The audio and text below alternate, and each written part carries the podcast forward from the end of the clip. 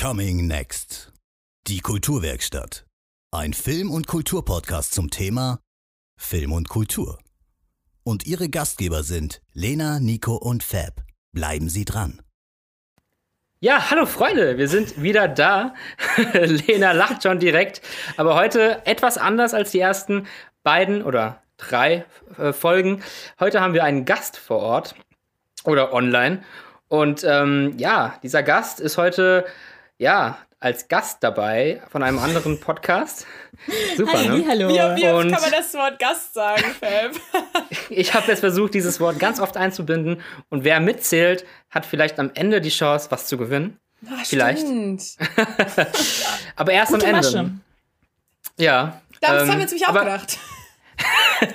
aber vielleicht möchtest du dich, lieber Gast, zählt mit, mhm. äh, selbst vorstellen. Ja, sehr gerne. Hi, äh, ich bin Gina. Äh, mein voller Name ist Regina Grimm und äh, ich bin eigentlich äh, bei einem anderen Podcast ansässig, ähm, beim Z-Café Podcast. Ähm, aber da hat mich der Fabi heute äh, angeschrieben oder der Fab, wie er sich hier nennt. Äh, übrigens, wunderschöner Spitzname, I like it. ähm, ich, ja. muss sagen, ganz kurz hatte ich so, so dachte so, ein Dirty Joke und dachte ich so, nee, komm, das, das Niveau ist Ich glaube, das denkt sich jeder, ähm, das mit dem Dirty Joke. also so no offense, aber das erste Mal, als bei euch im Intro dann so gesagt wird, wer das hostet, dachte ich so, Entschuldigung naja, ich denke, ihr wisst, was ich meine. Aber äh, ja, also ich, ich bin eigentlich in meinem Set-Café-Podcast dabei. Aber da hat der äh, Fabi mich äh, heute angeschrieben, ganz spontan, ob ich denn nicht Bock hätte, hier vorbeizukommen. Und das mache ich doch sehr gerne. Wir so, genau, wir hatten. Toll. ja, erstmal vielen Dank für die spontane, super spontane, ähm, ja, der Einsatz von dir. Weil wir hatten eigentlich einen anderen Gast vorgesehen, falls er es hört, Paolo, kein Problem, dass du nicht kannst, spontan abgesagt, aber ähm, wir werden das nachholen. Ein sehr spannendes Thema mit Paolo auch darüber zu reden, aber das ist ein anderes Mal. Gina kennt ja auch den guten Paolo. Ähm, ein sehr zu empfehlender äh, Gast. ein ganz toller Maskenbildner, äh, mit ja. dem wir zusammen ein Projekt umgesetzt haben im Sommer mit ganz wenig Schlaf und ganz tollen Masken. Da hört es auch schon raus. Ähm, Gina und Fab kennen sich. Also ihr seid. Äh, Fab ist ja sowieso unser, unser Kontakt, unsere Kontaktperson. in, in die Branche. genau, und äh, da wir einen Gast haben, äh, wird sich natürlich heute auch alles groß, größtenteils äh, um die Gina drehen. Und ähm, genau, was ist denn so deine äh, Verbindung jetzt äh, in die Filmbranche, damit es vielleicht auch mal alle wissen? Also, wir haben ja dieses, dieses Jahr mehrere Sachen zusammen gemacht. Ähm, und da warst du ja auch in verschiedenen, in verschiedenen äh, Bereichen tätig. Ähm, was hast du da gemacht und was ist eigentlich nochmal ganz kurz so dein Hintergrund? Ähm, was hast äh. du gelernt oder was studierst Gott. du gerade etc. Ganz, also ganz kurz, Frage. ganz kurz umrissen. Einmal erzählen. Einmal Vielleicht kommen noch andere Fragen. Also, also so, ich bin so ein bisschen, was die Medienwelt äh, angeht, so all over the place. Keine Ahnung. Es ist immer ganz witzig, vor allem wenn, sagen wir mal, bei Dates jemand fragt, ja und, und, was machst du so? Ich denk so, ach, ach hier, hier meine Vita. Ähm, also ich studiere hier ist der Link. Genau, ja. Google mich. Ähm, Politikwissenschaften im Hauptfach und audiovisuelles Publizieren im Nebenfach an der Uni Mainz. Also Videojournalismus ist das. Das Wort ist viel zu lang. Ähm, und nebenbei mache ich ganz viel Film seit drei Jahren, ähm, als äh, hauptsächlich als Regisseurin. Ähm, ich schreibe auch viel, also Drehbuch, äh, aber ab und zu auch äh, als Produzentin oder Regieassistentin oder irgendwie so Jobs, die man macht, die man, wo man sich nicht wirklich drauf spezialisiert, so äh, Continuity oder sowas. Auch wenn es auch ein sehr anspruchsvoller Job ist. Ich will hier niemanden offenden. Aber ich glaube, ihr wisst, was ich meine. So. Äh, genau, das äh, mache ich so. Und dieses Jahr haben wir, ich glaube, zwei Projekte, von denen ich jetzt spontan weiß, zusammen umgesetzt. Äh, Fabian und ich. Ähm, einmal äh, ein Fantasy-Kurzfilm und einmal eine Webserie. Und äh, bei dem Kurzfilm habe ich, äh, den habe ich produziert, äh, mitunter mit zwei anderen tollen Menschen und äh, Regieassistenz gemacht. Und äh, bei der Webserie habe ich Regie geführt, stimmt. Ja, das war sehr spannend. ich finde es so cool, einfach. Keine Ahnung. Es hört sich schon so extrem ähm, professionell an, einfach. Ist es wahrscheinlich auch. Ähm, und ich finde es so interessant, weil ähm, wir versuchen das jetzt hier gerade ja auch quasi so ein bisschen zu studieren. Und ähm, wir haben gerade schon drüber geredet, ist es okay, wenn wir sagen, wie, also außer Fab, Fab sagt nicht, wie alt er ist, aber wir haben gerade schon festgestellt, ähm, dass Gina einfach auch noch jünger ist als ich zum Beispiel. Und ich finde, wenn ich das höre, ich bin so begeistert, weil ich mir so denke, wie kommt man da hin? Also, wo hat das angefangen irgendwie, dass du da schon so drin steckst und irgendwie auch schon so viel machst? Weil gerade auch Regie oder auch Produktion ist ja irgendwie auch ein sehr äh, verantwortungsvoller Job in so einem Projekt. Und ähm, wir haben vorher auch gesagt, ja, was, was wollen wir eigentlich wissen? Und für mich ist die brennende Frage immer, wie kommen die Leute dahin, was sie machen sozusagen? Und du hast das ja anscheinend schon gemacht, bevor du studiert hast, oder? Ähm, ja, also ich habe äh, direkt nach der Schule angefangen zu studieren. Also äh, zur Erklärung, ich bin 19 äh, und ich habe ähm, mit 17 angefangen zu studieren und ich glaube, ich habe mit wow. 16, also 15, 16 habe ich so mit Film angefangen. Ähm, während der Schulzeit, ich habe ähm, eigentlich früher einfach so, so gerne so YouTube-Videos gemacht. So irgendwie, ich, wenn ich mit Freunden in der Stadt war und wir irgendeine Scheiße gebaut haben, was man halt so mit 15 macht, hinter einer Kirche rauchen und sich cool fühlen, das habe ich dann halt gefilmt. Also come on, man, man wir kennen es alle. Ähm, und dann habe ich das so gefilmt und dann, dann habe ich das so zur Musik zusammengeschnitten von Antilopengang oder so und, dachte, und dann waren die alle so, boah, voll krass, so hier, krass, krass ist das Urlaubsvideo ever. Und dann irgendwie habe ich halt gemerkt, das ist so das, das, was mir Spaß macht, da worauf ich Bock habe. Ähm, und äh, bin dann irgendwie da so reingerutscht, aber vor allem durch das Jugendfilmcamp Ahrensee. Äh, kennt das hier eigentlich jemand von euch? Ich habe davon sehr viel gehört in den letzten ja, äh, das, Monaten. das glaube ich dir. Ja, weil, weil, die Projekte, wo wir, die wir beide zusammen umgesetzt haben, da, da waren ja auch sehr viele Filmcamper dabei. Äh, um das kurz anzureißen, ähm, das kann, glaube ich, für viele junge Medienschaffende interessant sein. Ähm, das Jugendfilmcamp ist ein Sommercamp, wo man halt ähm, für, äh, also wo ähm, ein Kurs immer eine Woche dauert und dann kann man so einen Kurs für Regie machen, für Schauspiel, für Kamera, ähm, aber auch so ganz viele Nebensachen, sage ich jetzt mal, oder ganz viele Nischensachen wie jetzt Filmmusik, Maskenbild, ähm, Cool. Drehbuch, äh, also wirklich super viel äh, VFX, also Visual Effects, ganz viele coole Sachen. Ähm, jeweils eine Woche der Kurs, das heißt auch dein Film in einer Woche der Slogan. Und ähm, das, äh, da war ich zum ersten Mal, ich glaube, im Sommer nach der 11. Klasse und äh, habe da ganz viele Leute kennengelernt und mir dann irgendwie, also man setzt auch ganz viele Projekte außerhalb um. Ähm, dann sagt jemand, hey, ich für meinen Bewerbungsfilm in Ludwigsburg suche ich gerade Leute und so. Und dann gibt es so eine Gruppe aus ganz Deutschland und dann irgendwie sagen Leute, ja, ich ich, ich, ja, ich wohne in Stuttgart daneben, ich habe ein Haus mit mein, irgendwie das Haus meiner Eltern, da könnt ihr jetzt alle hinkommen, die sind zwei Wochen nicht da, dann gibt's Filmparty, saufen und drehen und äh, dann, dann kommen da, da alle. und so, also es ist super zum Networken und da bin ich da irgendwie durch reingekommen und das kann ich wirklich super empfehlen. Man braucht keine Vorerfahrung, gar nichts. Äh, ja, gönnt euch. Wie bist du darauf gekommen? Äh, Instagram-Werbung. Gut gemacht. Gute Algorithmus. Ja, wirklich. Ja. Instagram-Werbung und der YouTube-Algorithmus. Das sind so die zwei treibenden Kräfte, um neue Sachen zu finden. Die machen mich pleite, Leute, die machen mich pleite, diese Werbungsleute. Oder ah. Pullis, die bestellt werden. Ja. Oh, oh, bö ganz, uh, ganz böse Fan. Reden wir nicht über, über Weihnachtspullis, bitte. Ich habe es Gott sei Dank storniert bekommen. Das Geld auch schon paar, wieder zurück. Da waren ein paar zu viel, zu viel Gläser Wein, war da, waren da schon Intus, oder? Ja, Was das, war das, das, Wein oder Bier? Was war das? Das, das war eine Flasche von dem hier. Also ihr seht das jetzt nicht, leider, liebe Podcastler. Aber ich habe das gerade in die Kamera gehalten. Ähm, möchte jetzt auch keine Werbung machen in dem Sinne. aber die Werbung zum ähm, Filmcamp. Ähm, ich habe ihn, habe es nicht selbst besucht, aber ich muss sagen, dieses Netzwerk hat mich sehr begeistert. Ähm, bei den zwei Projekten mit Gina ähm, waren viele ähm, vom Filmcamp dabei. Sehr ambitionierte junge Filmemacher. Und auch bei einem anderen Projekt, wo ich jetzt dabei war, habe ich einen kennengelernt, glaube ich. Ich kann das nicht alles zusammenbringen, diese vielen Projekte. das war ziemlich verwirrend dieses Jahr.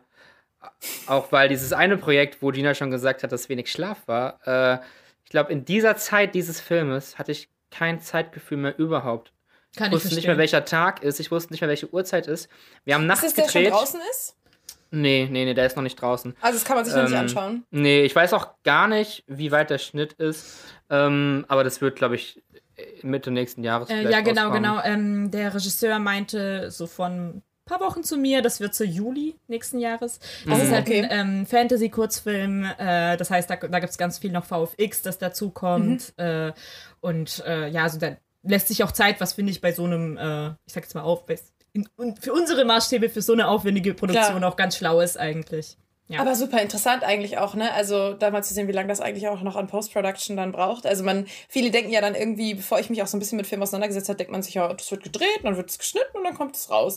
Und dann schaut man sich mal an, was da eigentlich an Arbeit dran steckt und ganz oft ähm, ist es ja irgendwie die meiste Arbeit ja nach dem Drehen eigentlich erst, beginnt da ja irgendwie der Hauptteil. Also voll spannend. Nein, Fab, hab, wir haben dich unterbrochen. Du warst noch bei, ihr habt nachts viel gedreht. Achso, ja, ich habe äh, hab jetzt nicht so die Ahnung, wegen dieser verdammt anstrengenden Drehs, aber auch super spannenden Drehs, ähm, wann ich wen wo kennengelernt habe. Das war alles ist ein bisschen untergegangen. Aber ich weiß auf jeden Fall, dass ich äh, einige von den Filmcamplern kennengelernt habe. Und ich ähm, traurig war, dass ich das nicht selbst in meiner Jugend damals äh, ähm, gekannt, gekannt habe. Ähm, hätte ich gerne mit teilgenommen. Ähm, aber kann es jetzt auch nur weiterempfehlen in dem Sinne und kurz mal unwissenderweise Werbung dafür machen, weil es klingt, ist, ist cool, klingt cool und die Leute, die ich da kennengelernt habe, sind auch allesamt cool und ähm, kamen aus ganz Deutschland für unser eines Projekt da hergefahren, aus Dresden nach Frankfurt gekommen teilweise. Halleluja. Grüße gehen raus. Ähm, und äh, sehr, sehr, sehr schön und ähm, die waren auch alle sehr wissbegierig. Ich konnte denen noch einiges beibringen. Das hat sehr viel Spaß gemacht. Ja, also ich finde, es bringt einfach alle, alle so jungen Leute, die irgendwie damit äh, in ihrer Kleinstadt da sitzen und denken so, ja, ich, ich mache gerne was mit Kameras, ich filme gerne meine Freunde beim Rauchen, aber ich würde auch gerne coolere Sachen filmen, so. Ähm, die können dann ins Filmcamp und äh, das, das ist wirklich ein tolles Netzwerk und irgendwann, also das ist halt, das Filmcamp ähm, ist halt auf einem, also ich finde dafür, dass es dass da Leute ohne Erfahrung hinkommen, ist das Niveau super hoch, wirklich. Also einige Filme haben da auch schon äh, die Visionale irgendwie Leipzig oder so äh, gewonnen. Also einige Ui. Kurzfilme, die sind nicht so schlecht. Ähm, aber irgendwann, ähm, wenn man aus diesem Niveau, ich sag jetzt mal, herausgewachsen ist oder so, äh, dann ist wirklich, finde ich, das Netzwerk, was zählt. Weil das ist, ähm, ich würde jetzt behaupten, so die, die Hälfte der Leute, keine Ahnung, oder so, das sind dann noch die, die dann später in dem, in dem Bereich arbeiten. Und das ist halt auch schon ein Netzwerk, das man in dem Sinne sich für immer schafft, wenn mhm. man in diese Branche geht. Ja. Ja, Netzwerk Nico, ist. du wolltest eh, was sagen, ne? Ja, stimmt. Sorry, oh Gott, Entschuldigung. Nee, alles gut, alles gut, alles gut. Okay. Ich, wollte ich wollt gar nicht sagen. Naja. Okay, bin, ich, sagen ich, ich, bin heute, ich, ich fühle mich heute in der, in, der, in der Rolle des Zuschauers bisher ganz wohl. du darfst aber auch äh, ja. fragen, wenn, ihr, wenn ich bin so das neugierige Kind. Ja, ich gucke gerade auf meine sehr, auf meine, auf meine meine Waveform hier in Audacity und es sieht sehr wen nach wenig aus, aber äh, ich habe noch nicht viel, zum Einwerfen gerade. Ich, meld, ich melde mich. Ihr eh voll der Running Gag. Du okay. guckst immer auf deine Waveform. Sagst du irgendwie jede Folge, ist voll nice. ich kann das gar so. nicht sehen. Das ist so lustig. Ihr habt alle viel krasseres Equipment. Ich fühle mich halt wie so das neugierige Kind, was so gar keine Ahnung hat. Und ist so, und was dann? Und was habt ihr dann gemacht? Voll interessant. Lena meldet sich nachher erstmal für das Camp. An. Nee, aber, aber vielleicht können wir wirklich mal kurz drüber reden, was, was es generell für Wege gibt, ähm, weil du das meinst, wie kommt man da hin? Ähm, bei Gina war das jetzt so, so, so ein bisschen der, ja, wie würde ich sagen, der, ich habe Bock drauf, ich mache es jetzt autodidaktische Weg so ein bisschen, ich gucke, was es dafür gibt. Mhm. Natürlich studierst du jetzt was in die Richtung, aber an sich äh, ist, war es ja schon so ein bisschen so, ich nehme es jetzt selbst in die Hand und achte ja. jetzt nicht drauf, wer mich jetzt in irgendwelchen Filmhochschulen annimmt, was natürlich der andere Weg wäre eine, äh, eine, eine der vier Filmhochschulen in Deutschland, ähm, falls sich da jemand für interessiert. Ähm, da gibt es ja dann äh, die DFFB in Berlin, Ludwigsburg, äh, München und Potsdam. Ähm, natürlich auch noch andere, aber das sind jetzt so die vier großen. Und da kann man sich bewerben für äh, diverse Studiengänge wie Drehbuch, Regie, Kamera, Produktion und ich weiß nicht, was es noch gibt, aber das sind so die vier großen. Ähm, das wäre so ein anderer Weg. Und auch da habe ich mit einigen geredet, ähm, ist Netzwerk ein großes Ding. Also, dass du da jetzt ein bisschen Regie lernst und ein bisschen Dramaturgie und was weiß ich alles, ist natürlich wichtig. Kannst du dir aber alles selbst beibringen. Immer schön mit Leuten zu reden, die das schon mal gemacht haben und beruflich machen, klar. Kann man aber auch anders. Also, du brauchst diese Filmhochschule nicht, um das Wissen, also nicht unbedingt, um das Wissen dir anzueignen, sondern um halt die Zeit, den Rahmen zu haben, um zu produzieren, mit Leuten zu produzieren, die da auch Bock drauf haben und dir ein Netzwerk zu schaffen. Und das ist, glaube ich, das Wichtige an Filmhochschulen. Und wenn man die Filmhochschulen nicht, nicht schafft, weil man nicht angenommen wird, ähm, sollte man sich auf andere Wege ein Netzwerk schaffen. Und da geht es halt auch viel, was gibt es bei mir in der Nähe? Wenn ich jetzt in einem Dorf wohne, ist es schwieriger als jetzt in Berlin. Da gibt es wahrscheinlich viele Produktionen, wo ich mal kurz No Budget helfen kann und äh, Erfahrung sammeln kann. Frankfurt ein bisschen weniger. Frankfurt Umgebung, Mainz, Wiesbaden, was auch immer. Da ist nicht so viel, aber geht auch. Aber wenn ich jetzt, keine Ahnung, in Butzbach wohne, Beispielsweise. Zufällig herausgegriffen. Zufällig herausgegriffenes Beispiel. Ganz zufällig. Ähm, ist es ein bisschen schwieriger. Und dann gibt es natürlich dieses Camp zum Beispiel, aber wahrscheinlich auch andere Varianten. Außer, äh, man könnte natürlich auch einfach selbst drehen und Leute sammeln und motivieren, äh, Filme zu drehen. Und das ist so der dritte Weg. Mhm. Einfach viel zu machen und zu tun und Learning by Doing sozusagen. Und äh, das sind, glaube ich, die drei Wege, um es mal kurz zusammenzufassen, für Leute, die jetzt vielleicht gerade Bock bekommen haben, ey, das ist ja auch ein Weg, den ich gehen könnte. Ähm, dazu kann ich auch sagen, also ich habe äh, noch eine Sache, die ich mache, ist so ein Interviewkanal äh, mit zwei Freunden auf YouTube, wo wir Medienschaffende interviewen ähm, mhm. und äh, verschiedenste Berufe auch so ein bisschen darstellen und äh, vor allem immer aus der Perspektive von jungen äh, Filmemachern ähm, Machern und Macherinnen. Ähm, und da hatte ich auch das Glück, mit ein paar Leuten zu reden, ähm, die teilweise irgendwie an der Filmhochschule waren oder auch Mario Damolin, der ähm, äh, Dozent an, äh, in Ludwigsburg war für. Dokumentar, mhm. Dokumentarfilmregie, glaube ich. Und das sogar den Lehrstuhl geleitet hat.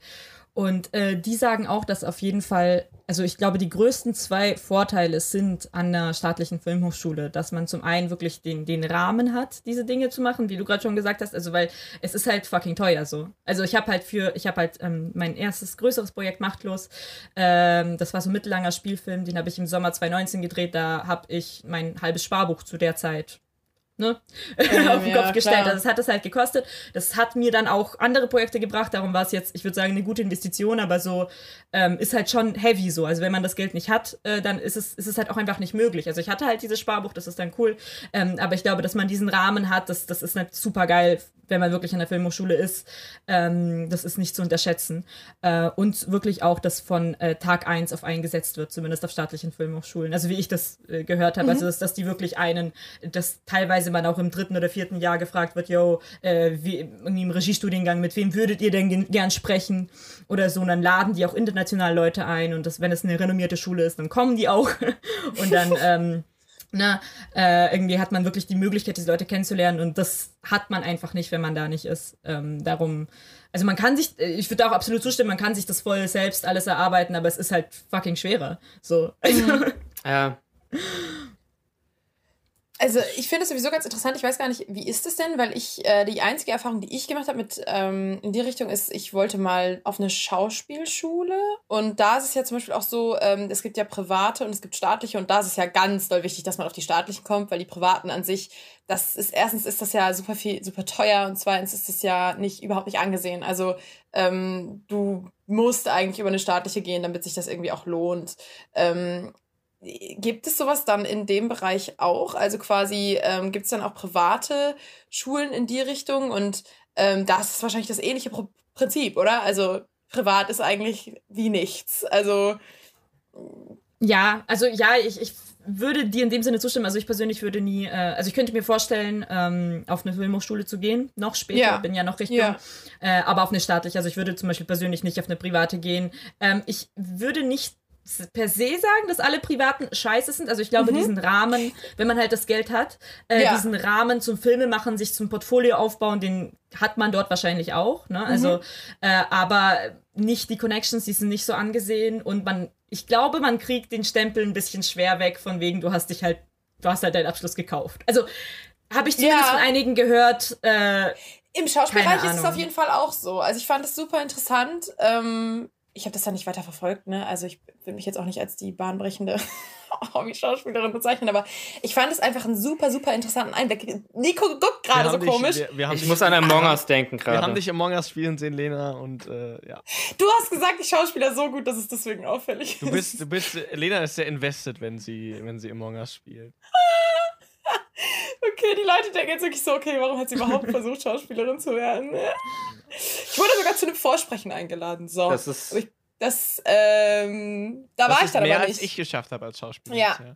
Ich war dann da tatsächlich aber nicht, das aber, also kann ich kurz anreißen, das ist jetzt eine Riesengeschichte, weil ich das tatsächlich in München war. Und ähm, das war genau an dem Tag, wo da der Terroranschlag war. Oh. Und äh, wir waren quasi auf dem Weg, hatten zwischendrin einen Zwischenstopp gemacht und ein Bekannter von uns guckt aufs Handy und sagt, Leute, n -n, fahrt nicht hin. Und dann habe ich es mir noch ein drittes Mal überlegt, ob ich das überhaupt machen will und dann war ich überhaupt nicht da. Aber das Aber ähm, krass, wie das Leben spielt, ne? Also interessant, oder? Habe ich auch gedacht. Also, ähm, wer weiß, was passiert wäre, wenn ich hingegangen wäre. Plus, ähm, ich denke jetzt nicht unbedingt, dass ich angenommen werden würde, aber es ist einfach auch so dieses, ich habe es damals auch gemacht, weil ich gedacht habe, wenn ich es nicht probiere, ärgere ich mich vielleicht im Endeffekt. Und es hat aber anscheinend für mich schon so weit gereicht, weil dann der Gedankengang aufkam, hm, wenn du was in die Richtung machen willst, willst du, glaube ich, kreativer werden. Das heißt, wenn du in die Branche einsteigen möchtest, dann möchtest du was machen, was irgendwie, ja, wie zum Beispiel Regie führen. Also wo du quasi eigentlich eher so diesen Kreativprozess hast, dieses, ich baue das auf. Es ist nicht nur dieses Ausführende. Natürlich, ein Schauspieler hat natürlich auch die Möglichkeiten, in seine Rolle viel mit reinzubringen. Aber für mich war irgendwie dann irgendwann klar, okay, ich glaube, ich habe noch viel mehr Spaß an dem Kreativprozess dahinter und an der Gestaltung der ganzen Sache. Deswegen finde ich es gerade so interessant, das von dir zu hören, weil du das so richtig verfolgt hast auch. Und weil es, und was Fab gerade gesagt hat, dass es halt auch einfach Schulen gibt, wo du das machen kannst. Mhm. ich kenne tatsächlich einige Leute, die für sowas ins Ausland gegangen sind, also irgendwie nach England oder so. Ähm, mhm. Wo ich mir vorstellen kann, wo es natürlich noch schwerer ist, wahrscheinlich irgendwie reinzukommen. Kleiner Ausflug. Ähm, weiß ich gar nicht. Also äh, ich habe ähm, eine Freundin, die jetzt in London gerade, ich glaube, Regie studiert. Also ich weiß nicht genau, mhm. genau, wie der Studiengang heißt. Ähm, also es ist, ich meine, in deutschen Filmhochschulen wird ja oft gesagt, Regie, äh, man nimmt einen erst ab 21, 22, ne, lieber mhm. älter. Ähm, das war auch mein Plan. Ich wollte erst einen Bachelor machen äh, und, und dann später Regie studieren. Ähm, aber sie ist, ich glaube, mit so, wenn sie das jetzt hört, ist ein bisschen peinlich, ich würde sagen 20 oder so reingekommen. Mhm. Ähm, und so, also ich glaube, es ist jetzt nicht unmöglich oder es ist nicht per se schwerer. Ähm, was ich glaube, da halt dazu kommt, ist doch der finanzielle Hintergrund, weil einfach, ähm, also es ist sehr, ja. sehr komisch. Jetzt ist so eine Weltgemeinschaft international, dass deutsche Unis kostenlos sind für Deutsche oder quasi kostenlos mit irgendwie 350 Euro pro Semester. Mhm. Das, äh, das heißt ja nicht unbedingt, dass man als Ausländer super viel zahlt dort, aber man zahlt halt wie jeder andere. Und äh, das, das ist halt deutlich mehr. Äh, aber wenn man sich leisten kann, ist es sicher cool. Also Bestimmt. Und ich glaube auch, dass der internationale Aspekt natürlich auch krass ist. Also ich finde, man hat ja immer noch das Gefühl, irgendwie, wenn du aus einem englischsprachigen Land kommst oder wenn du, dann hast du irgendwie eine ganz andere breite Auffächerung an Möglichkeiten, was so Film angeht oder auch Leute zu erreichen, einfach mit diesem Film. Das ist ja einfach dann Fakt, habe ich zumindest Also ich spreche hier wirklich aus der absoluten Amateurrichtung. Vor allem auch in Double Time sprichst du gerade. Du bist. Oh nein, voll, ich rede so schnell. Du bist, du bist voll, voll im Thema gerade. Bist wirklich, das ist wie wenn, wenn irgendwelche Rapper gerade, wenn der Beat gerade so ein bisschen krasser wird und die Hi-Hats richtig reinballern und der in Double Time rappt. So das warst du gerade so. Da, da, da. Das ist der Kommentar, den ich auch früher immer gekriegt habe. Lena, ja, das Referat war ganz okay, ähm, aber du warst sehr schnell. Ich, äh, da, da fühle ich dich, muss ich sagen. Ja. das ist, wenn ich ja. begeistert bin, dann kommt ja. immer hier der Speed-Modus. Ey, ganz ehrlich, bei mir auch ist es so schlimm, wenn ich jetzt, also in, in meinen Podcast sage ich jetzt mal, so in das Setcafé reinhöre und dann irgendwie mal so in der Mitte der Folge, da gehe ich so ab, da rant ich über irgendwas oder, oder kennt ihr das so? Ich, ich lache dann nicht so, so normal, so irgendwie, ich sag mal so gemischtes Hack oder so. Die Lachen finde ich immer so schön, dass man so mitlachen ja. möchte, so hahaha, nach dem Motto. Und ich bin immer so, Wie so ein Seelöwe oder so. Ja. ja. oh mein Gott, das, das ist mir jetzt schon leid. Das ist sowieso, man sollte eigentlich mal gucken, wie, nach welchem Tier klingt deine Lache. Da gibt es bestimmt irgendwelche Tests. Da gibt es ganz sicher einen Buzzfeed-Test. Oh, sicherlich gibt es. Aber die müssten das ja eigentlich hören. Das ist ja irgendwie schwer. Welche Frequenz erreicht es? Welchen Ton? Ist es eher ein D? Stimmt, stimmt, ja. Da kommt dann die Frage, wie welches Tier fühlst du dich? Und ganz überraschenderweise ist das Tier dann auch deine Lache. Oh mein Gott! Aber dann pass auf, wenn jemand der Schlangen dabei? mag, weil sie lachen wie eine Schlange. wie lacht eine Schlange? Da musst du nur Tarzan angucken. Äh, das Dschungelbuch meine ich natürlich, Alter, warum Tarzan? Egal. Oh Dschungelbuch war die Schlange. Natürlich. Bei dir sehr lange her, dass du es gesehen hast. Ja. Ey, das ist lange her. Das sind Filme aus deiner Jugend. Das sind hm. tatsächlich Filme aus deiner Jugend, oder? Das sind tatsächlich Filme aus meiner Jugend. Oh. Ähm, ich, nee, das Dschungelbuch kam, glaube ich, in den 60er, 70er Jahren raus. Sprich, es sind. Das ist nicht deine Jugend. Das lassen wir jetzt einfach mal offen. ähm, aber was ich eigentlich ganz interessant finde, äh, was ich ich habe noch nicht den Podcast von dir da zu dem Thema gehört, Gina. Ähm, dein, dein Projekt jetzt dieses, dieses Jahr, mhm. Emmy und Christine. hieß es, ne? E und ja, C genau, habe ich genau. im Kopf. Christi war Amy der und zweite, Christine, genau. ja. Genau. Ähm, war ja so dein, war das so dein erstes großes Regieprojekt? Du hast Machtlos gemacht, das weiß ich ja. Genau. Ähm, aber war das jetzt verhältnismäßig ähnlich oder war Amy und Christine größer? Ähm, also ich finde aber, äh, ist ja immer schwer bei so Filmen oder ne, so Filmerzeugnissen von Größe zu sprechen. Also spricht man jetzt von Professionalität, von Budget, von Länge. Ne? Also in Aufwand, würde ich sagen. Oder für dich Druck und Aufwand. Sowas in dem Dreh, wo du sagst, Ja. das ist ein, ein aufwendigeres Projekt. Ich meine, wie viele Schauspieler hattest du bei, bei, ähm, Hm. bei Machtlos? Ich weiß es gar nicht. Ähm, ich, also Hauptdarsteller 5. Also um okay, dann ist es ja schon fast auf einem Level mit, mit Amy und. Christine. Ja. Ja, okay. Also ich würde sagen, ja, ja. ja. so machtlos war ich halt mehr invested, weil mein Ersparnis drin war. Also so, nee, ganz ehrlich, Ja. also so, es, es war, ich war halt Mhm. 18 und ich dachte so, das ist halt, das hat halt wirklich so angefangen. Ich wollte mit ein paar Freunden, ähm, äh, mit und auch mit Alex, mit dem ich auch den anderen Podcast mache, haha. äh, Grüße gehen raus. Ja, genau.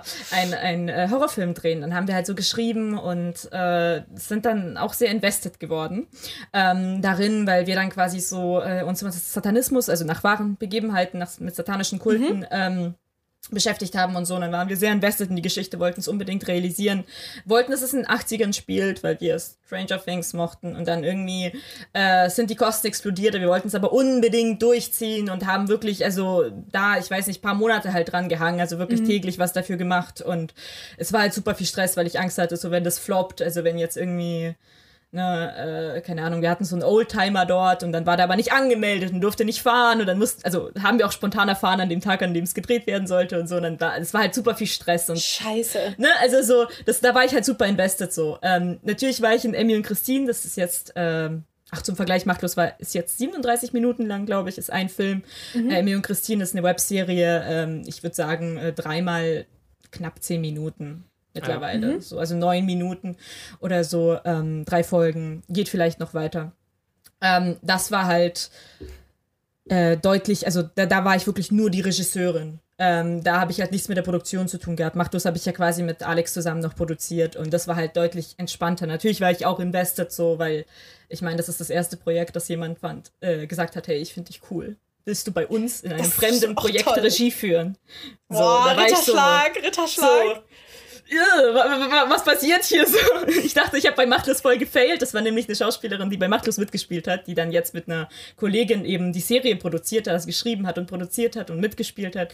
Ähm, da war ich so voll so, klar mache ich das, aber ich habe mir so voll Druck gemacht. Das war halt so ein anderer Druck. Bei dem anderen war es so, okay, ich bin broke und echt so Failure, wenn es schief geht bei Machtlos. Und bei Amy und Christine war es mehr so, äh, äh, fuck, so.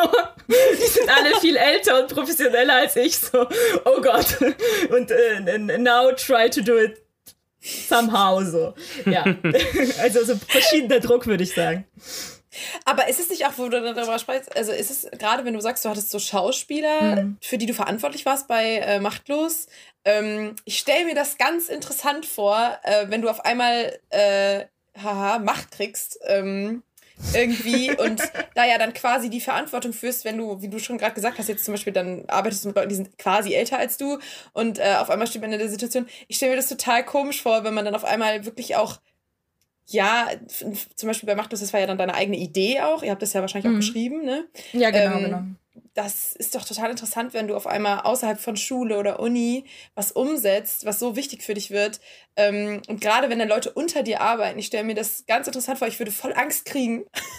so, dass das, äh, also auch wie man dann da so steht, ne? Man ist ja quasi Chef. Du bist ja dann quasi dein eigener Chef geworden. In, in dem Sinne schon, also ne, als, als äh, Regisseur oder Regisseurin ist man, macht man halt die kreative Leitung so, ähm, in dem Sinne. Ähm, oh, aber ja, also ich, ich hatte davor mehr Angst als dann äh, währenddessen, sage ich jetzt mal. Also ich bin, äh, äh, ich, ich, man denkt immer so, ich dachte auch immer so, die Leute, die jetzt irgendwie äh, ne, so eine Führungsposition, wenn man das so nennen kann, besetzen, die haben keine Anxiety, also die, die denken, die sind so voll selbstbewusst auch immer und die können das so, äh, dann dachte ich so, scheiße, kann ich nicht machen. Ne? Äh, aber dann habe ich gemerkt, so, das, also ich, ich finde, das, das ist gar nicht so. Also äh, ich hatte Okay. beim E-Mails schreiben mit den Leuten, hatte ich immer super Schiss, war so, oh scheiße, jetzt denken die, wir sind voll unprofessionell und kacke und blablabla. Aber am Set irgendwie, wenn alle Bock haben, die sind schon da, um deine Idee umzusetzen, die haben Bock drauf, so äh, irgendwie ihre Rolle zu spielen, dann, ne, dann ist man halt im Flow. Also ja. äh, ich weiß nicht, das, das geht schön. dann auch. Das stelle ich äh, voll schön vor. Ich weiß nicht, also ich hätte vielleicht mir das gewünscht, dass mir das jemand sagt, ganz ehrlich, ich habe immer Schiss davor gehabt, so und ich da, also, also ich habe auch immer irgendwie voll Bock gehabt, aber auch irgendwie voll Schiss, wenn ihr versteht, was ich meine. Mm, so, klar. so, so dieses, ne, wie heißt das, äh, Lampenfiebermäßig und das ist voll, e-, also meine Güte, das ist voll egal, am Ende sagen die Leute, das war okay und ja. Also ich finde es irgendwie schön, wenn du so sprichst, dann kriegt man so, keine Ahnung, ich, ich, ich, ich habe das Gefühl, ich merke gerade richtig, wie du Lust gehabt hast, es dann zu drehen, wenn dann so die ganzen Leute da waren. Und so, okay, wir machen es jetzt. Ich glaube, bei so Projekten ist es ja auch wichtig, dass, dass die, die, Leut, die Leute mit ins Boot holst, ähm, dass, es, dass die denken, dass die Teil des Projekts sind, dass sie nicht für jemanden was machen, sondern mit jemandem. Ähm, da gibt es immer diesen schönen Vergleich, äh, überzeugt die Leute nicht da, davon, ein Boot zu bauen, sondern dass sie ein Boot brauchen, so nach dem Motto, ja. Und äh, wenn sie merken, das ist so deren, deren Ding und sie machen das nicht für jetzt den Regisseur, Produzenten, Geldgeber, wer auch immer, sondern für sich auch. Warum auch immer, um das zu machen, weil das Projekt geil ist, weil es eine coole Story ist oder weil sie einfach Lust haben, in so einer Gruppe, in dieser Dynamik mitzuwirken. Ähm, ich glaube, dann, wenn du die Leute am Boot, im, im Boot hast, am Boot natürlich auch, dementsprechend, dann macht es auch Spaß. Und dann, wie du auch sagst, dann kommst du ans Set und da steht irgendwie alles schon und du hast irgendwie äh, gedacht, äh, was passiert jetzt hier? Und dann auf einmal kommst du dahin und das ist alles gemacht und du musst dir keine Gedanken mehr machen, außer um deinen eigenen Job so. Und ich glaube, das ist ganz cool, wenn du, also jetzt für Emmy und Christine geredet, dass du da. Ja nur Regie machst und nicht halt, Absolut. halt, ich kenne ja von, von eigenen Projekten auch, wenn ich da mehrere Sachen übernehme, Regie, Produktion, dann noch Schnitt und was weiß ich alles, äh, wenn man sich wirklich nur auf eine Sache konzentriert, wie ich, wie ich zum Beispiel bei Emmy und Christine äh, als ähm, Oberbeleuchter, hast du einfach ganz viele Gedanken, die dir im Kopf rumschmieren, gar nicht mehr. Die sind einfach nicht mehr da, weil du nur noch diese, diese, diesen Tunnelblick hast für dein, äh, für dein Ding, für dein Department und ähm, Klar darf man auch bei anderen mal mit anpacken, mal kurz helfen, aber ähm, ich denke, ja, das, ja, das ist, eigentlich denke ich das, ja. nee, absolut, absolut. Also es war auch, ich fand das auch super schön, weil ich wirklich das Gefühl hatte, ich kann meinen Job machen so. Also ne, bei Machtlos war ich halt auch, äh, habe ich es mit Alex zusammen produziert. Das heißt, wir haben uns auch darum gekümmert, dass die Leute zu essen haben. So, dass mhm. irgendwie der und Boah. der nach da gefahren wird, so, also der Schauspieler dann zurück zum Hotel oder was auch immer für eine billige Airbnb-Unterkunft wir den gestellt haben. Aber so, ne? Ähm, ins, ins fancy Hotel. Äh, und ihr wisst, was ich meine, so, und das, das äh, ist natürlich super schön, wenn man das nicht muss, äh, wirklich. Also das, da bin ich auch so dankbar, diese Erfahrung gemacht haben zu dürfen, so, ähm, weil da kommt man so ans Set später, so, so ne? Also man, man ist nicht die erste Person am Set, das ist schon mal krass. Äh, und dann irgendwie geht man zu Schauspiel, man spricht Text durch durch. Ich dachte so, was ist das? macht man das? Man hat so eine Probe und dann sagen die so, ja, wir brauchen noch eine Stunde. Trink doch noch einen Kaffee und du denkst dir so, was? Setz dich mit dem Kameramann zusammen, also wirklich Luxus äh, für meine Verhältnisse. Äh, kann, kann, ich sehr empfehlen. Aber ich glaube, das hat jeder No-Budget-Film. Äh, Filmmaker, Filmemacher schon hinter sich, dass man, also wenn man selber ein Projekt stemmt, dann macht man alles am Anfang. Wirklich. Ja. Das ist, das ist ist, ist leider und zum Glück so, sag ich mal. Also es ist so ein zweischneidiges Schwert, ne?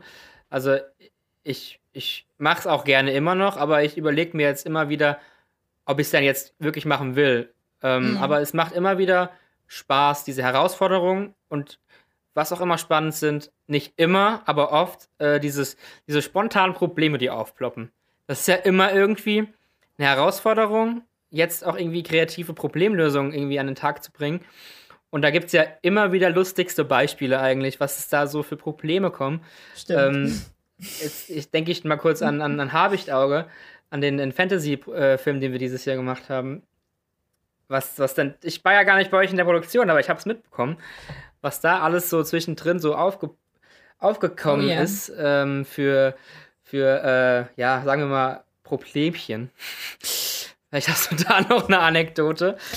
oh Gott, jetzt muss ich mal gucken. Das, das, es ist nicht, noch nicht so verjährt. Ist dir, das ist noch nicht also zu mein, lange her. Ich, ich habe ja. mir auch vorgenommen, ja, das ist das Problem so ein bisschen, so was kann ich hier erzählen, weil ich ah, habe mir so oh, vorgenommen, auch, äh, auch für meinen Podcast so, so ein Buch zu Buch zu führen mit so geilen Stories, so Tee, den ich dann irgendwann spillen kann. Mhm. Aber halt so in ein paar Jahren, so dann, wenn es okay ist. Weißt du, ja, pass okay, auf, verstehe, verstehe. Jetzt juicy. sind alle richtig hyped, so was ist da passiert, dass man das erst in ein paar Spaß. Jahren erzählen kann. Ähm, Nee, Spaß, aber oh Gott, oh Gott. Äh, ich kann, ich kann dazu vielleicht noch sagen. Material klauen. Hm? Ich kann dazu vielleicht noch sagen, dass ich in deinem Podcast mhm. erst verstanden und erzählt bekommen habe, was eigentlich mit dem Aschenbecher passiert ist. Entschuldigung, ja.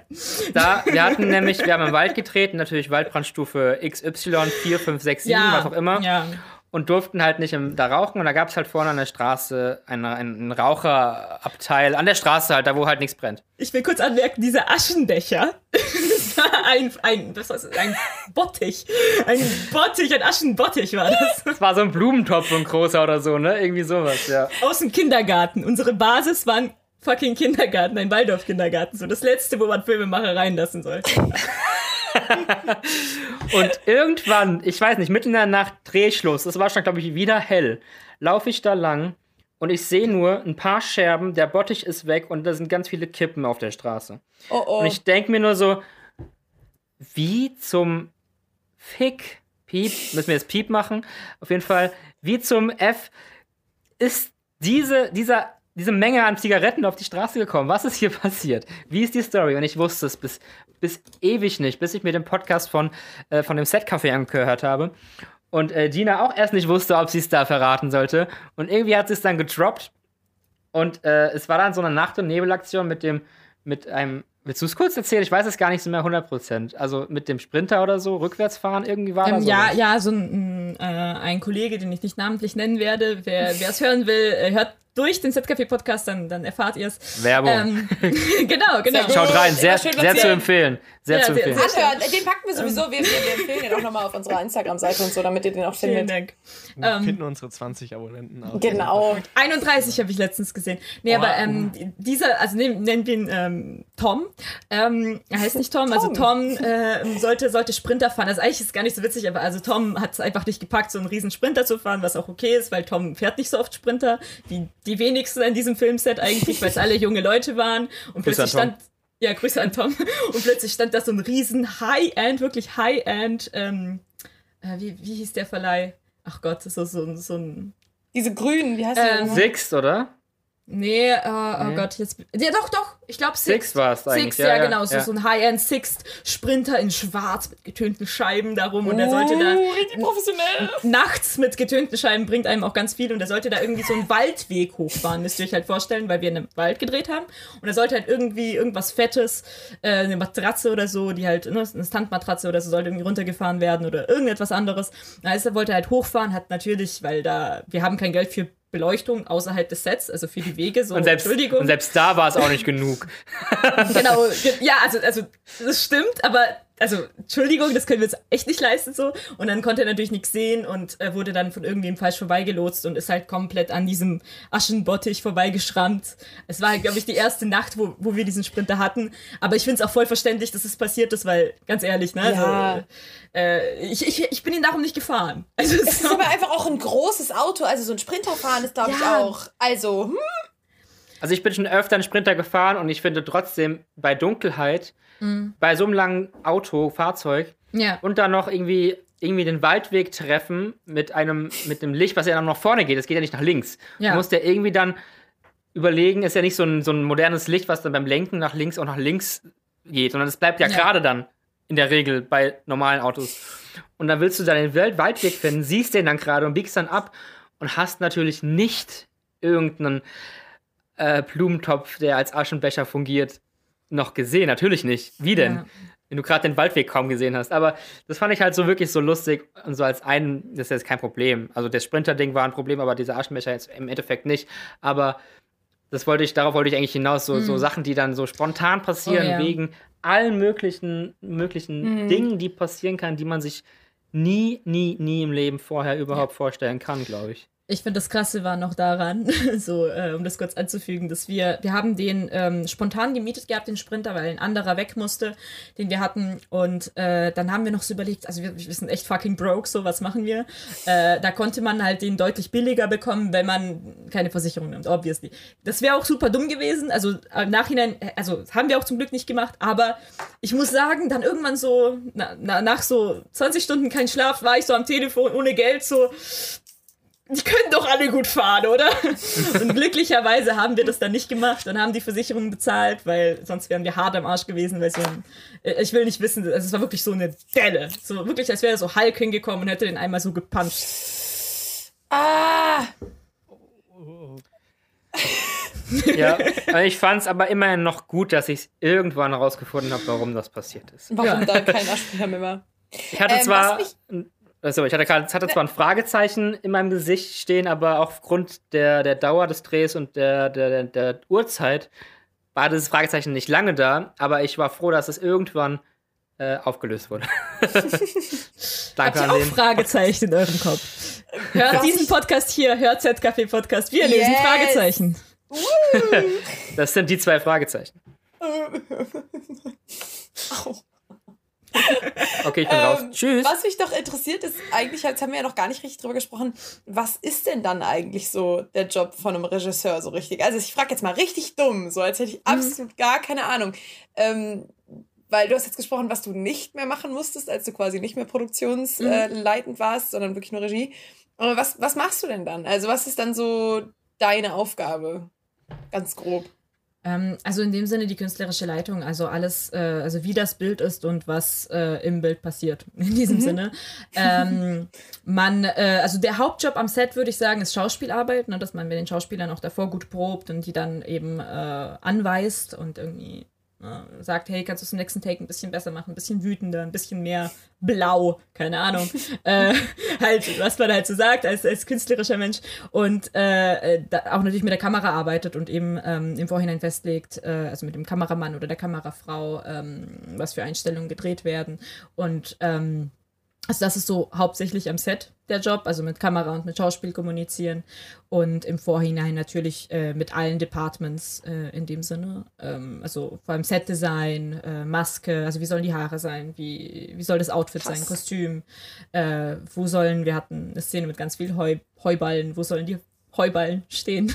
äh, solche Sachen. ähm, genau, also mit dem Lichtdepartment äh, habe ich oft mitbekommen, dass da äh, der DOP, also äh, Kameramann oder Kamerafrau, äh, hauptsächlich kommuniziert, mhm. ähm, weil er oder sie dann das Bild gestaltet. Also mit denen hatte ich dann weniger zu tun, in dem Sinne mit, mit Fabian.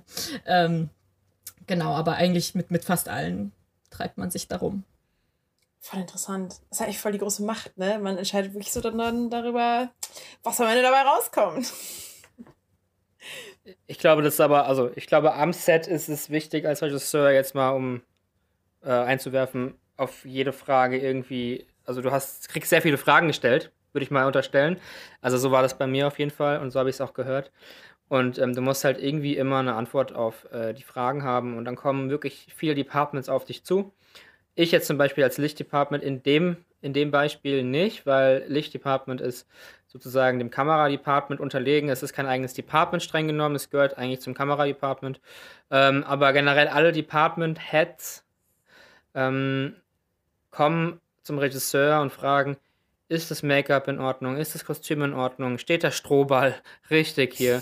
Ähm, spritzt das Blut weit genug? Äh, weiß ich nicht. Ähm, ist das Bild, ist das Bild gut kadriert? Ist, ist, da, ist da nicht vielleicht die Säule zu weit im Vordergrund? Sind die Schauspieler vom Kopf bis zum Bauchnabel oder nur vom Bauchnabel bis zum Fußzeh zu sehen? Ähm, ich habe so Fragen kommen dann und ich glaube, du musst einfach als Regisseur immer eine Antwort, Antwort haben darauf, oder? Oder hast du auch mal, sagst du auch manchmal irgendwie sowas, hm, kann ich dir jetzt nicht sagen, können wir da nochmal gleich drüber reden? Oder sagst du ja, immer? Ja, klar. Ja, klar. ja, ja. Ähm, also, also ich versuche natürlich auf alles eine Antwort zu haben, aber ähm, ich finde auch, es ist super wichtig, auch mal, ich sag mal, zugeben zu können, wenn man gerade wirklich auch mal das nicht genau weiß, wenn man es erst mit, dem, mit der Kamera besprechen muss oder sowas. Aber in dem Sinne ist es natürlich äh, der Job, äh, Bescheid zu wissen. So. Man hat ja aber meistens auch eine ganz tolle Regieassistenz, äh, die einem so ein bisschen Sachen abnehmen kann, dass äh, man zum Beispiel in Ruhe auch mal den, mit den Schauspielern äh, proben kann und ähm, dann äh, die Regieassistenz irgendwie alle solche Fragen beantwortet mhm. und halt im Vorhinein überall dabei war bei den Meetings, wo alles festgelegt wurde. Ähm, ja, genau. Das heißt zusammengefasst, der Job des Regisseurs ist einfach Ahnung haben.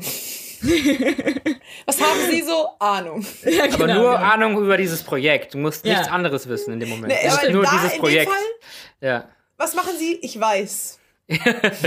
das stimmt, das stimmt. Das war auch, finde ich, ein ganz großer Unterschied für mich zu Machtlos, also zwischen Machtlos und Emmy und Christine, weil Machtlos hatte ich selbst geschrieben, ich hatte, auch, wie gesagt, auch selbst produziert mhm. äh, mit Alex. Das heißt, wir haben zusammen immer die, äh, also alle Locations angeschrieben und alles, alles Set-Design am Ende auch quasi gemacht und bestellt und so. Das heißt, wir, also ich hatte einen Plan, was da passiert. Ich konnte jede Frage beantworten. Ich habe ganz genau mit dem Kameramann alles durchgesprochen. Ähm, bei Emily und Christine war das halt so, das war eine Geschichte, die ich nicht selbst geschrieben habe. Das heißt, mhm. ich musste quasi erstmal lernen. Also ich musste erstmal genau die ja. Vorstellungen der, ähm, der beiden ähm, Autorinnen und Produzentinnen lernen. Ähm, und auch Schauspielerin. Und auch Schauspielerin, das stimmt. Äh, sie haben auch die beiden Hauptrollen gespielt, Emmy und Christine. Äh, wie unschwer zu erkennen ist. Und äh, ja, genau, also es ist Geht auch. Also äh, ich finde beides sehr interessant. Nur das war wirklich eine äh, Sache am Anfang so. Ich weiß nicht, also man muss es erstmal zu seinem Projekt machen, finde ich. Also, ja. man, ne, also das, ich habe wirklich sehr lange mit ihnen gesprochen, äh, wie genau wollt ihr das und sowas, dass man also sich später dann auch am Set selbst diese Entscheidungen treffen konnte. Ähm, ja. Jetzt mal eine, eine persönliche Frage, ähm, so von auch Wannabe-Regisseur an Regisseur. Ähm, Ein Wannabe-Regisseur. Naja, ich, ich, ich, bin, ich bin schon noch, äh, dass ich sage, ich würde schon auch gerne eigene Geschichten schreiben und am besten auch noch verfilmen. Deswegen meine Frage, würdest du in Zukunft immer noch fremde Drehbücher ähm, leiten und die Regie führen oder würdest du sagen, das ist jetzt eine Erfahrung, ja, war geil, aber ich würde meine Geschichten dann doch vielleicht lieber selbst schreiben. Also, wie ist so deine Einstellung dazu? Das würde mich mal interessieren. Ähm, ich schreibe super, super, super gerne. Äh, ich äh, studiere jetzt auch Politikwissenschaft im Hauptfach, äh, weil ich super gerne gesellschaftskritische Sachen schreibe und äh, da halt einfach Stoff haben möchte, ne? weil ich halt irgendwie nicht unwissend an irgendwas rangehen möchte. Ähm, darum, also ich könnte das nicht, nicht missen. So, ich würde generell Projekte annehmen. Ähm, wenn mich jemand fragt, hey, ich, ich mag deinen Style, wie du das machst, so mhm. Äh, kannst du da Regie führen, wenn mir das Drehbuch zusagt. Äh, wenn ich da irgendwie, also es, ganz, ganz ehrlich, es muss ja einem zusagen. Wenn es einem nicht zusagt, finde ich, dann kann man es ja nicht machen. Also man, man, man, fühlt es ja dann nicht. Wie, wie will man Fragen zu etwas beantworten oder etwas inszenieren, was man nicht fühlt? So. Ähm, aber ne, ich würde es machen, aber äh, ich habe jetzt auch gemerkt, dass ich auf jeden Fall mich mehr auf eigene Sachen, also auf eigene Projekte konzentrieren möchte, einfach weil äh, das ist, äh, ich habe jetzt weder habe ich Auge noch Emmy und Christine selbst geschrieben. Das sind, finde ich, tolle Stories, aber ähm, irgendwann möchte man auch wieder so back to the roots. äh, ja. Und eine Aussage einfach in seinem, in seinem, ja. äh, in seinem Ding haben, ne? Also eine eigene Aussage einfach ja. ähm, an die Welt bringen, wie halt Kunst eigentlich funktionieren sollte. Genau, gesagt, das genau. ist ja das Vermitteln von irgendwas. Und wenn es nur ein Gefühl ist, was man rausbringen will, irgendwie, mhm. oder was man in den Zuschauern dann auslösen möchte, irgendwie. Das ist ja, das macht ja alles, wie Fab schon gesagt hat, das ist ja Musik, Kunst, alles mhm. ist ja eigentlich darauf angelegt. Die Kultur. Aber das würde mich cool, jetzt auch Kultur. interessieren. Äh, bei dir, Fab. I love that name. Äh, wie, wie ist es bei dir da? Ähm, also, also würdest du, würdest du, äh, hast du schon mal so, ich sag jetzt mal, Auftragsarbeiten umgesetzt oder würdest du das machen als Regisseur? Ähm, ich sag, ich würde es mal pauschal beantworten mit Nein. Ähm, mit einem großen Aber dahinter. Es gibt bestimmt Geschichten, die also zum Beispiel wahre Geschichten oder dokumentarische Sachen, wo ich sage, da kann ich nicht selbst erfinden, das ist so, wie es ist. Und es muss vielleicht verfilmt werden, weil es einfach gut ist, weil es einfach erzählt werden muss. Und das begeistert mich, nimmt mich mit, äh, beeindruckt mich, was auch immer. Das muss jetzt erzählt werden. Das würde ich vielleicht noch drehen. Und reden wir mal jetzt ganz ehrlich, wenn jetzt auch mal ein Werbejob reinkommt ähm, und da gibt es schon ein Konzept und ein Skript und ein Storyboard und alles und du musst halt auch irgendwie Geld verdienen. Und dann macht man auch mal so ein Ding. Aber Herzensprojekte, glaube ich, können bei mir vor allem nur selbstgeschriebene Geschichten werden, weil ich halt wahrscheinlich auch wie du einfach zu gerne selbst schreibe und mir so viel dabei auch denke und mit auch vermitteln möchte. Und deswegen äh, glaube ich, dass ich zum Beispiel nicht, wie viele Regisseure es können, ähm, ein fertiges Drehbuch vorgesetzt kriegen, eine fertige fiktionale Geschichte und sich da irgendwie reinzuarbeiten, das, das, das fühlt man im Endeffekt nicht so krass wie eine Geschichte, die mit einem selbst irgendwie gewachsen ist, wenn man sie gerade geschrieben hat oder so. Ja. Das stimmt absolut. Also ähm, das ist auch einfach, weil das das Projekt, äh, zum Beispiel Emmy und Christine, ist halt das Ding von äh, den beiden Schauspielerinnen, die das gemacht haben. Mhm. Äh, um kurz die, die Namen zu droppen. Äh, droppen. Äh, Elena Hallang und Anna-Marlene Wirz. Äh, Grüße Hi. gehen raus. Ähm, und es ist halt, also klar ist es in dem Sinne auch mein Projekt, aber so ist es, also die haben, es ist ihr Baby so, es ist nicht mein mhm. Baby. Ähm, das, das ist halt einfach so, das, das geht ja auch nicht weg. Man kann sich da so rein äh, fielen, wie man möchte und irgendwie reinfuchsen. So am Ende ist natürlich irgendwie, äh, vor allem weil sie es noch produziert haben, deren Ding, was ja auch vollkommen okay ist. Ähm, ich glaube aber trotzdem, dass es auch positive Effekte hat, weil in dem Sinne, ähm, ich, ich finde es auch sehr anstrengend, wenn man so ein Baby wirklich gebärt und, und äh, es aufwachsen sieht. Ihr wisst, was ich meine. Ja. Ähm, nein, also ich finde das ein wunderbares Bild immer noch dazu.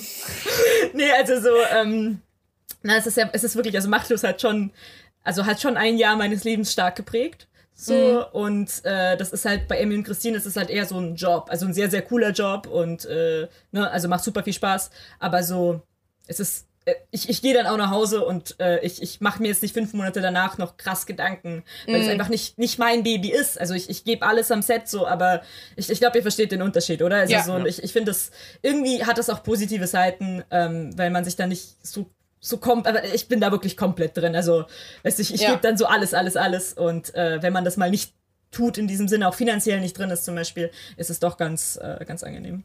Weniger Stress auf jeden Fall. Ja. ja kann mich noch ganz gut daran erinnern, äh, deine Erleichterung nach Habichtauge im Podcast auch wieder, wieder der, der Link, ähm, dass du keine Headsets mehr tragen musst. Das ist ja auch so ein dickes Ding bei der Regie. Du bist nicht die ganze Zeit auf Funk, du kriegst keine Funksprüche. Im Endeffekt bist du der Grund, dass Funksprüche, Funksprüche gemacht werden, aber du machst, äh, du machst keine direkt selbst oder kriegst auch keine mehr aufs Ohr. Ich weiß noch, ja. das fand ich auch ganz cool eigentlich und das, das habe ich voll gefühlt, als du meintest, ey, jetzt komme ich bald in die Webserie und da muss ich einfach keine fucking Headsets mehr tragen. Die tun ja. so weh und ähm, da, da gab es ja wirklich ganz. Super geil ganz lustige Geschichten, ganz lustige Geschichten, was da in diesen Mehrbettzimmern ähm, passiert ist. äh, okay, ja, das, das ist jetzt gerade gar nicht falsch. Ähm. Dass, dass, dass Leute nachts irgendwie funken wollten und geträumt haben, dass sie gerade Funksprüche machen. Das, das ist so ist lustig. Ja mega lustig. Ja, aber jeder kennt doch, glaube ich. Mega sarkastisch angehört. Nein, das ehrlich. ist ja mal mega lustig. Nein, aber das ist wirklich mega lustig, weil solche Träume kennt doch jeder. Ich weiß, ich hatte jeder, ich hatte sowas auch schon mal. Das, da war ich so, hatte ich so einen stressigen Abend, da war ich auf dem Abiball von meiner Schwester und ich habe im Bett gesessen und habe nur halb geschlafen, weil ich die ganze Zeit dachte, ich darf nicht einschlafen, weil ich bin noch am Tisch. Da, da haben wir schon drüber gesprochen. ja. Du kommst oh von der Party heim. Ja. Ja. ja. Oh, das, das ist heavy. Das, das tut mir voll leid. Das ist total anstrengend. Deswegen, also ich kann mir das, das war wirklich ernst gemeint gerade, weil ich kann mir das super gut vorstellen, wie stressig das sein muss, wenn du so drin bist und so im Arbeiten, dass dein Gehirn nicht abschaltet, während du schläfst ja. und du immer noch denkst, du musst Funksprüche durchgeben. So. Also, weil. Hat nicht, irgendein, hat nicht irgendeiner mit, mit Headset, hat nicht irgendeiner mit Headset geschlafen? Ja, stimmt. Also, ich, ich will, also die Namen will ich jetzt nicht droppen, so, aber in ein Beleuchter äh, hat, hat mit Headset geschlafen, wirklich. Also er saß er noch am Frühstückstisch noch so da und hatte das einfach noch am Ohr. Und also ihr müsst euch vorstellen, man, man gewöhnt sich zwar irgendwann dran, aber es ist wie ein Ohrstöpsel im Ohr und der juckt auch noch krass und er geht so um dein Ohr herum. Also, das ist schon Ding so. Ja, also es nervt. Das, ich könnte nicht also damit wenn schlafen. Ihr das, wenn ihr das öfter machen sollt, macht, solltet ihr euch auf jeden Fall so ein, so ein äh, generell jeder, der sowas haben muss, auch Security, wenn ihr das mal irgendwie nebenberuflich Bodyguard werden wolltet oder ähm, Türsteher, ähm, lasst euch so ein Ding anfertigen für euer Ohr, weil diese vorgefertigten Dinger, das sind so Einheitsgrößen S, M und L. Maximal, wenn es nicht nur eine Einheitsgröße gibt. Und das musst du dir irgendwie ins Ohr drücken. Und das passt nie. Egal welche Größe, S, M oder L. Ähm, und das tut irgendwann so weh und oh. es drückt und du wirst so taub auf dem einen Ohr, weil du ja nur diesen oh, Funkspruch ja. hörst und nichts anderes. Und ähm, ja, also diese angefertigten Dinger, da hörst du wenigstens noch durch das Ohr durch. Und äh, ja, das war sehr lustig, dass einer der Beleuchter da irgendwie nachts anscheinend das Ding nicht ausgezogen hat, weil er so fertig war und einfach eingeschlafen ist. Boah, das Ständigerweise. Und dass halt auch einige Leute einfach nachts geträumt haben, dass sie funken und dann wirklich in dem Mehrbettzimmer die Sprung, äh, Funksprüche dann durchgegeben haben. Stimmt, Super. stimmt. Ja, feier, feier ich richtig. Ja, ich, ich, ich weiß auch noch, also ich, ich finde wirklich, äh, irgendwann gewöhnt man sich zwar dran, aber ich finde es so anstrengend, auf einem Ohr einfach ständig irgendwie was zu, also was zu hören, ja. was nicht in echt da ist, so ganz blöd ja. gesagt. Also ich bin jetzt auch nicht die Person, die irgendwie mit, mit einem Ohrstöpsel äh, oder einem, äh, wie heißt das, Kopfhörer Musik äh, rumläuft oder ja. so. Also ich finde das ganz anstrengend. Ich will schon den Sound äh, hören, den ich sehe. Ja. Und die Leute sehe ich nicht, das ist kompliziert. Und äh, ich habe es auch, ich habe es immer drauf gehabt, also auch äh, auf der Toilette, ganz ehrlich. Ich hatte es immer drin, ähm, weil man, irgendwie man muss halt erreichbar sein, wenn Fragen sind. Ne? Also mhm. Also ich, irgendwie, wir, wir, haben eh schon Zeitdruck, dachte ich so, komm, jetzt darf mein Toilettengang das nicht aufhalten. Gesunde Arbeitseinstellung. Ey, aber ich weiß doch, irgendwann saß ich dann, ich glaube, nachts oder morgens oder was, was ist das eigentlich, äh, auf der Toilette und ich hatte keine Funke im Ohr, äh, ausnahmsweise. Und äh, ich hatte aber, ich war gerade aufgewacht und ich war mir ganz sicher, ich habe eine Funke im Ohr und eine Hornisse auf dem Kopf.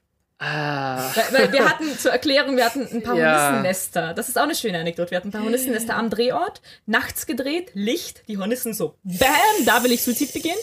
Ähm, war unangenehm und ich hatte immer, ich habe eine super Insektenphobie. Ich wurde zwar nicht gestochen, aber ich, ich habe die immer gesehen und die waren immer präsent in meinem Kopf und ich wirklich, ich, ich saß da so da, dachte so, also das war gerade meine Realität. Hornisse auf dem Kopf, Funke im Ohr, ja. ich auf der Toilette.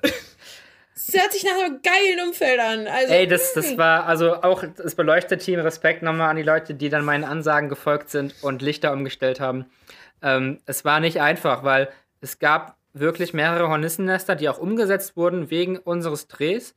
Ähm, ja.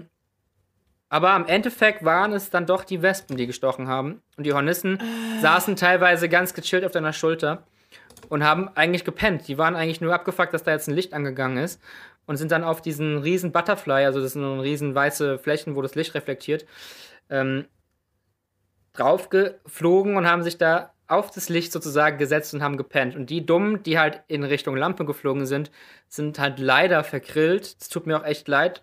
Vor allem, also allen Tieren, Wespen, Hornissen mhm. und äh, weil bestimmt auch einige geschützte Arten dabei waren, ja. aber da kannst du einfach nichts machen. Weil Klar, du kannst ja, du kannst ja nicht sagen, bitte nicht! Nee, so, Leute, das tut kannst da kannst du jetzt auch nichts installieren, das äh, abzuschirmen, weil dann nimmst du das Licht weg oder ja, äh, lässt halt mega den Hitzestau entstehen bei den Lampen. Äh, das ist halt leider dann im Endeffekt so gewesen, wie es war. Mhm. Ähm, wir hatten am Ende echt Probleme, diese ganzen Leichen dieser Insekten aus den Lampen ja. zu bekommen. Oh Gott, oh Gott. Das waren wirklich Riesenhaufen. Also da, das, diese, diese Hände, die ich gerade zeige, Leute, ich habe gerade zwei Hände zusammen und habe so ein so ein, so ein, so ein Schale, Schale geformt. Genau, so kleine Schälchen. Die waren mehr als voll und ich könnte bestimmt zwei oder drei davon Scheiße. schöpfen. Oh, fuck. Äh, äh, das, ah, ich, ich, hab, ich bin dann froh, nicht in dem Techniker-Team zu sein bei so einem Dreh. Tut mir leid, äh, das könnte du ich ja nicht. Weg.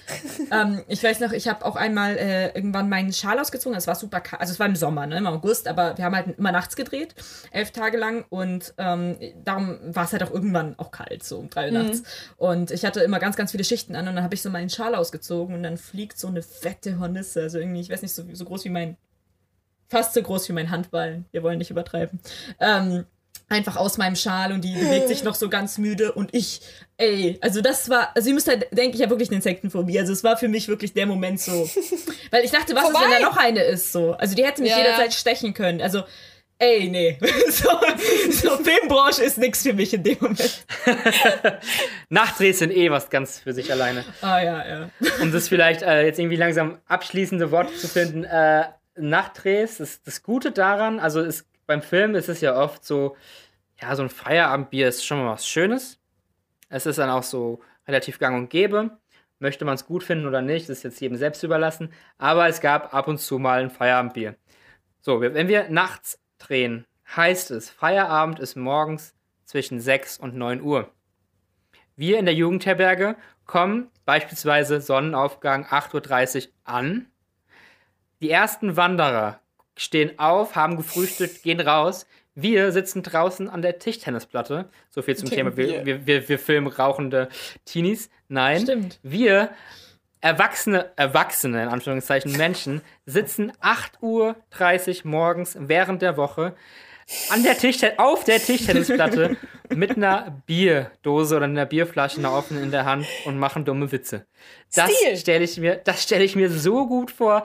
Ich so, Rainer 73, Wanderschuhe angezogen, Rucksack fest auf dem Rücken, Wasser gefüllt aus dem Wasserhahn, schön 13 Kilometer Tour vor, rausgegangen, Kaffee ist auch drinne natürlich. Und was sitzt da draußen auf der Tischtennisplatte? kleine idiotische Filmleute, die sich ein Bier um 8.30 Uhr morgens reinballern. Hallo? Also Filmbranche, so, so, sieht es dann auch aus. Also es ist auch so, ne? Äh, da kriegt man so direkt, direkt gute Assoziationen irgendwie. Äh, wir machen unserem und, Ruf und, aller Ehre. Und nach Drehschluss, nach den elf Tagen, war es ja dann noch mal besser. Oh ja. Stimmt, dann haben wir nicht nur Bier getrunken. Nein, wir hatten noch extra viel Bier gekauft, um Flanky Ball, nee, nicht nur Flanky Ball, sondern äh, Bierpong, Bierpong, zu spielen. Ja. Bierpong zu spielen. Wir haben also Trinkspiele morgens. Wir hatten dann sogar ein bisschen früher Schluss, glaube ich, so sieben. Also wir haben ab 7 Uhr morgens. so um 7. 7 Uhr morgens Bierpong an der Jugendherberge in Bad Kreuznach. Leute, das ist ein Lebenstraum. Ja, absolut. Ich will aber kurz anmerken, so zum Produzentendasein. Ähm, ich, äh, während alle Bierpong gespielt haben, war ich mit dem Regisseur unterwegs, habe noch einen Mülleimer geholt, der vergessen wurde am Kindergarten, am Waldorf-Kindergarten. Ähm, kontextlos, so ja, äh, hört sich immer geil, wenn man es von seinen Strecken erzählt. Und dann haben wir noch einen Schlüssel weggebracht, dann haben wir Equipment weggebracht. Ich habe noch eine, ich sage jetzt den Namen nicht, aber eine bestimmte Person eingepackt, die schon ein bisschen drunk war, weil wir schleppen mussten. Erstmal eineinhalb Stunden zum Filmverleih gefahren, äh, oh also Equipmentverleih, alles ausgeladen. Der so, ja, ich, ich muss schnell los, ich bin extra am Sonntag für hier. Halbe Stunde, wir so. Äh, ich noch davor so einen Radler getrunken, scheiße. schleppen, äh, kommen zurück, da liegen so ein paar Alkoholleichen rum. Also Leute, wenn ihr zum Film geht, macht nicht äh, Produktion. Ähm, fragt euch, wollt ihr die sein, die die Alkoholleichen aufräumen oder die Alkoholleichen? Das beantwortet Sei. Wer, wer wollt ihr sein? Fragen. Genau, wer bist ja. du eigentlich, lieber Zuhörer? Ja. Wer bist du? Das musst du, bevor du zur Filmrolle gehst, auch wissen. Ich wollte auch gerade sagen, das BuzzFeed-Quiz, ja. welche, welche Rolle am Set ist für dich? Ja. Alkoholleiche. Möchtest du Alkoholleichen wegräumen oder sein? Das ist der einzige zwei Berufe am Film. Ja. Oh, stimmt, ja. Jetzt ab, abschließend, Regie, ist es die Einsammlerin oder die Leiche? Äh, ich würde sagen, wenn man es wenn man's, ähm, nicht, also wenn man nur Regisseur ist, auf jeden Fall Leiche, aber so eine der ersten. Nach den Schauspielern. Also ich finde, die Schauspieler saufen am meisten, mit Abstand. Also, come on, Schauspieler und Schauspielerin. Dann kommt zur Regie, aber wenn man noch so mitproduziert, dann eher so am, am Ende, ja. Oder man kriegt so einen Breakdown. Dann ist erst so bei der Arbeit drin schon. Spaß, ja, nice. alles Ironie. Das war doch, die ganze Folge war Ironie, by the way. Ja, also es ja, hat, genau, war nicht genau. ernst gemeint. War alles nicht, haha, verarscht. Wir, wir, mögen gar keinen Film. Gibt auch kein Gewinnspiel. also heute nicht. Vielleicht nächste Woche. Vielleicht nächste Woche. Müsst ihr einschalten. Nee, ich äh, finde das sehr schöne Schlussworte an der Stelle. Ich auch. War super toll, dass du so, dass du da warst und vor allem auch so spontan einspringen konntest. Ja. Ähm, Danke, dass ich hier sein durfte. Möchtest du noch kurz Werbung für deinen Podcast machen? Wo, wo findet man euch? Überall, wo es Podcasts gibt. Obwohl, es gibt anscheinend auch ominöse Seiten, wo es Podcasts gibt. Ich habe dich vorhin gefragt, wo, wo, wo es euren Podcast über, überall äh, gibt. Und ich habe die Hälfte davon nicht gekannt, die Seiten. Ja, Aber auf jeden auch Fall. nicht, dass es den da gibt. Nein, wir dachten, uns gibt es auf Spotify. auch geil. Ähm, auf jeden Fall findet man uns auf äh, so Spotify, iTunes, dieser Amazon äh, Music. Auf jeden Fall, die haben auch sowas, also da, wo es bei Amazon Podcasts gibt. Und YouTube, für die, die äh, gar kein Geld ausgeben wollen. Ja, schön. Perfekt. Dann, Freunde. Ah, ganz kurz. Du ja. hast doch einen YouTube-Kanal. Den hattest du auch genannt. Den kannst du gerne auch nochmal erwähnen. Oh, damit wir wissen, äh, äh, Schleichwerbung. Ja, äh, hau ja, raus. Wir zensieren es auch, wenn du willst. Ja, genau. Immer wenn ich was sage, ist so ein Wort, einfach, einfach zensieren. Äh, Movie Minds auf YouTube, äh, gibt es auch auf Instagram, aber äh, hauptsächlich okay. auf YouTube aktiv. Interviews auch sehr mit zu empfehlen, Medienschaffenden. By the way, ich habe es auch schon reingeguckt. Äh, sehr interessante äh, Interviews auf jeden Fall. Ja, Schön. Nico, ich habe dich unterbrochen. Ja, ich habe so wenig gesagt heute. Äh, dann mache ich schön die Abmoderation. Ja. Halt, halt mal so einen Riesenmonolog, so eine halbe Stunde Freunde, jetzt. Oder Mach mal schön nachholen. Jetzt ist Nico-Zeit. ähm, nein. War wunderschön, dass ihr zugehört habt. Äh, diejenigen, die es bisher geschafft haben. Ähm, schaltet nächsten Dienstag wieder ein, wie jeden Dienstag.